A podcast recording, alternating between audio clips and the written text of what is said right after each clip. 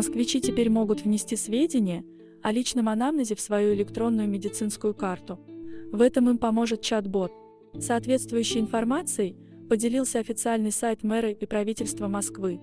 Благодаря нововведению врачи-терапевты сэкономят время на сбор информации о здоровье пациента.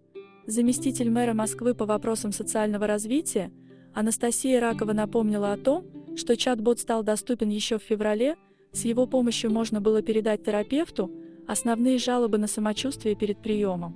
Теперь же в электронную медицинскую карту можно внести информацию о личном анамнезе, перенесенных операциях и травмах, имеющихся патологиях и аллергиях, принимаемых лекарствах и особенностях образа жизни. Внесенные сведения будут сохранены в электронной медкарте пациента.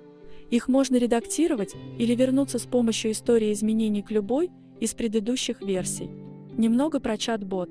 Его интегрировали с сервисами записи на прием и единой цифровой платформы московского здравоохранения. В основе лежат алгоритмы, полученные из обезличенных данных медицинских карт и сведений из открытых справочников и баз данных по медицине.